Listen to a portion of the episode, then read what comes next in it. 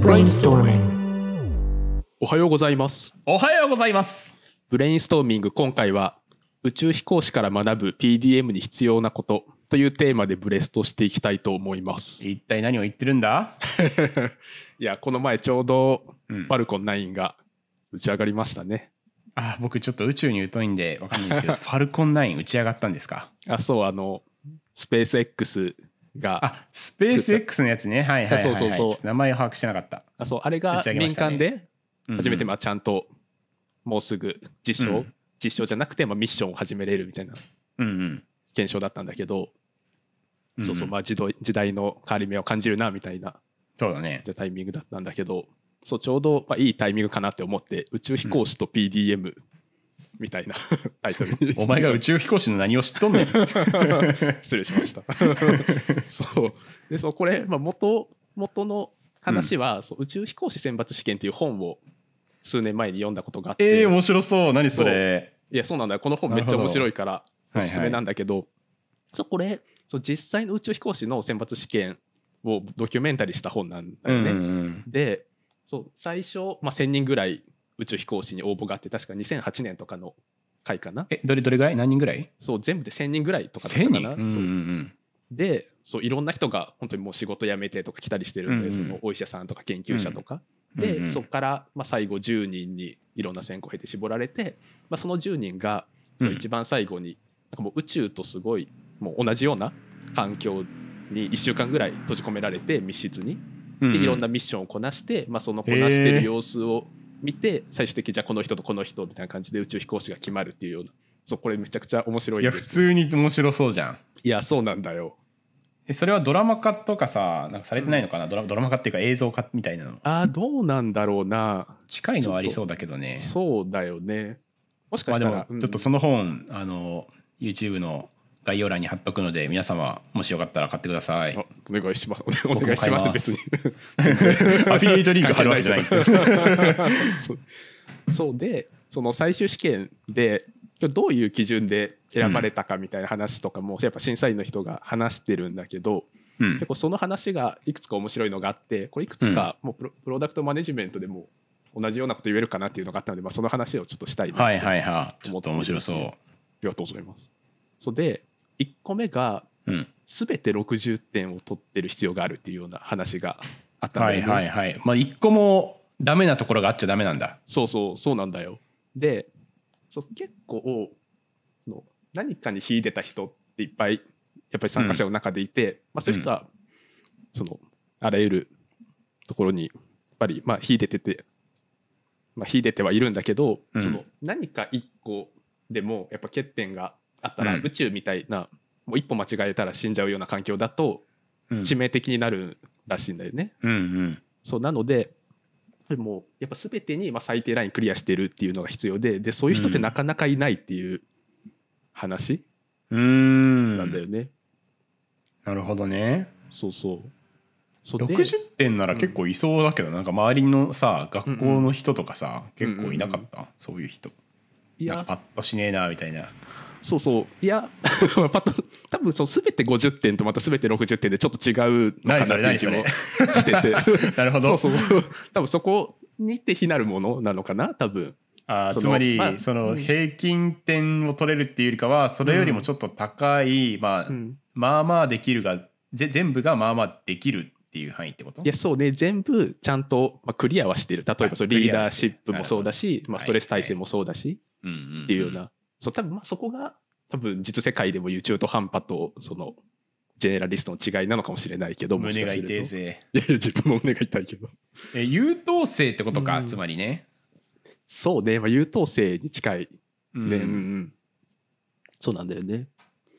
そうでそうプロダクトマネージャーも結構似たようなこと言えるかなっていうのを、まあ、うん。これを読んで思って、うんうん。そうプロダクトマネージャーもの、まあ、ビジネス見たりとかテクノロジー見たりうん。デザイン見たりって多分あらゆるものを見ると思うんだけど、まあ、その全てに100点取るって結構厳しい話じゃん、まあ、実際そういう人ってほとんどいないと思うんだけど、そうでまあもちろんその何かに秀でてることってまあ大事だと思うんだけど、うん。まあ、それと同じぐらいその全部ちゃんとまあ60点取れてるっていうことは必要なのかなと思ってて、そう例えばのビジネスの視点が欠けてたら、まあ、その会社の存続難しいし、まあ、デザインの視点も欠けてるとやっぱりやっぱお客さんに愛されるもの作れないしって、やっぱり全てある程度分かるみたいなところは大事なのかなっていうふうに。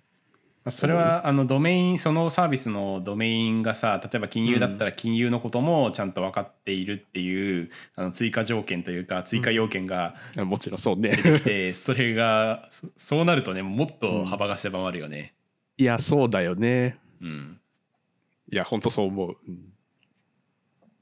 そうだからそう結構全部60点ってそんなにいい印象で使われない時もあるじゃん。なんか何か。にフォーカスしなさいみたいな感じで言われることもあるし、うんうんそうだけど本当はそれってすごい類いまれな能力だなんだなみたいな。確かに。ところが60点っていうのはその本に書いてあったの、その本でそう誰かそう今もう宇宙飛行士してる人が審査員やっててその人が確か言ってたと思うんだけど。そうなんだ。なんかうん。80点とかならわかるけどさ、あのイメージあるんだけど、うん。なんか確か60に点ってあんまりできてないよなみたいな。確かに。ギリギリかみたいな感じだよね。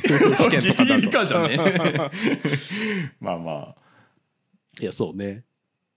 そうそれが1個目でなるほど、あと、まあ、もう一つがうん必要に応じてリーダーシップとフォロワーシップをいい感じに使い分けれる力みたいな話があったんだよね。そうでリーダーシップはよく聞く話だと思うんだけどそうフォレうん。フォロワーシップっていうのはすごい面白いなって思っててうん。そうで宇宙にまあ何人かの宇宙飛行士で行っていろんなミッションをこなすんだけどうん。そう、まあ、それぞれによって自分の向き不向きってもちろんあるのでそのミッションによって。うんでやっぱりその何でもかんでも自分がリーダーシップ取ってやっていこうってなるとやっぱりたまにミスったりすることとかもあるから、なんかそうなるんであればもう自分がリーダーシップ取るより前にこれは自分に向いてないなって思ってサポートする側に回る。要するにそのうん。客観的に、まあ、そのミッションとかをちゃんと理解して、まあ、どっちかにちゃんと回る？力みたいなのがすごい大事。うんうん。みたいに書かれてて、まあ、これもなるほどって思ったんだけどうんうん。そうこれも結構 PDM でも同じかなって思っててそうそのデザインとかテクノロジーとかそれぞれの分野があって、まあ、それぞれの細かいところまで多分プロダクトマネージャーが意思決定実際できないじゃん、うんまあ、そのデザインの細かいところとかはデザイナーがうん。多分ドリブンした方がいいしテクノロジーだったらエンジニアがうん。どうするかって決めてやった方がいいし。うんうん。そうけど、まあ、一方で、まあ、それをちゃんとフォローする力、うん。要するに仮にそのプロダクトの方向性からちょっとずれてたらそのサポートしてまあ軌道修正してあげるとか、うん。まあ、そのうまくフォローできる力っうんうん。ていうのがちょリーダーシップだけじゃなくてすごい大事だなっていうふうに思ったっていうようなはいはいはい。フォロワー。話。そうフォロワーシップとかどう考えたことある？萌えちゃん。いやなんかその概念すらもなんか今久々に言葉として聞いたぐらい全然意識したことなかったな。いやそうだよね。そう自分もこれ読んであなるほどって、すごいなんか具体的な人の名前とかがうん。なんか思い浮かべばあこの人かってなるんだけどうんうん。フォロワーシップ。フォロワーシップなんか有名な TEDの動画あるよね、あそうあはいはい。ああのの一人が踊ってたらあみんな踊るみたいなね。確かにそうか。二人目が大事みたいなの言うもんね。あれか。うんなるほど。ね確かに。まあでもそれで言うと確かに、えっと、フォリオを作った時は社長がえ今のフォリオの社長が、えーなんかこれ作りたいみたいなことになった時に、まあ、当然僕はこういうプロダクトを作りたいですみたいな作った方がいいと思いますみたいなことを言うけど基本的に数年間は、まあ、数年間っていうかまだ数年しか創業経ってないけどあの最初の前半とかはあのできるだけあの意思決定みたいなことを自分では自分でするっていうのももちろんやプロダクトについてはやってたんだけど最終的な GO ノー GO みたいなのはあの社長にリーダーシップ取ってやってもらう方があの会社っぽいのかなっていうことを思って、まあ、自分の中でその会社とか組織でスタートアップとしてやっていくのに何が必要かっていうと強いビジョンと思いをドライブさせて突き進んでいくってしかもそれが社長の熱い思いであるみたいなのが結構大事だなと思ってたから、それを社長にリーダーシップ振る舞ってもらうっていうことが結構大事だったと思うのでなんか僕がなんかいやなんかこっちこっちの方が絶対いいっすよみたいなことをなんかすごいわがままばっかり言ってるとちょっとなんか何あいつみたいになっちゃうから、うん。結構 CDO っていう役割だったけどそこはフォロワーシップを的なことだったのかもしれない。あーなるほど。それこそ確かにまさに状況に応じて結構その自分の立ち回り方みたいなのをすごい捉えれてるのがすごいちゃんと自分を客観的に見れてるなって、うんうんうん。うん。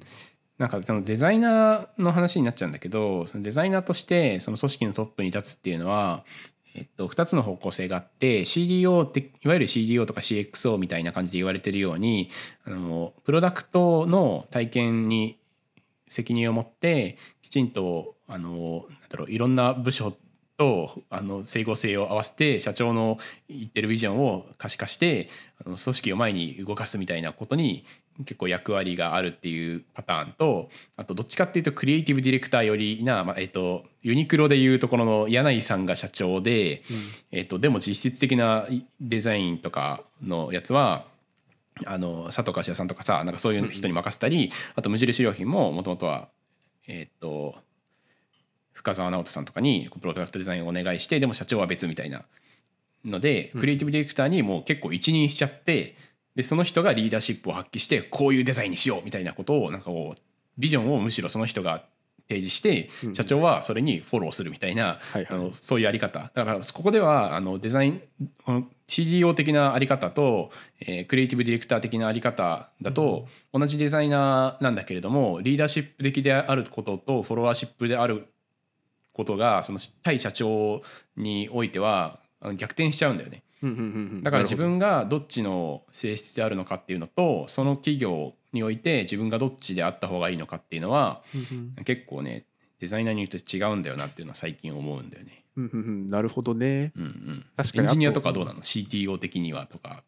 あどうなんだろうね。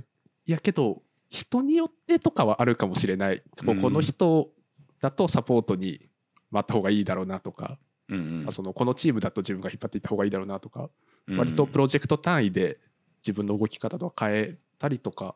まあそっか、うん。確かにさっきの宇宙飛行士の例もリーダーシップとフォロワーシップを両方柔軟に使いこなすっていうのが大事なんであって別になんかどっちかであるべきみたいな話じゃないのかそもそもね。あそうね。まあその性質はもちろん人によってあると思うんだけどね、うんうん。まあなるほど。いや面白かった。なるほど。そんな感じですかね今日は。あそそんな感じですか？あ。わかりました。はい、ではブレインストーミング今回は宇宙飛行士から学ぶ PDM に必要なことというテーマでしたもしよろしければチャンネル登録高評価コメントそして Twitter でも感想や質問など「ハッシュタグブレインストーミング」でつぶやきお願いしますそれではごきげんようご清聴ありがとうございました。Brainstorming.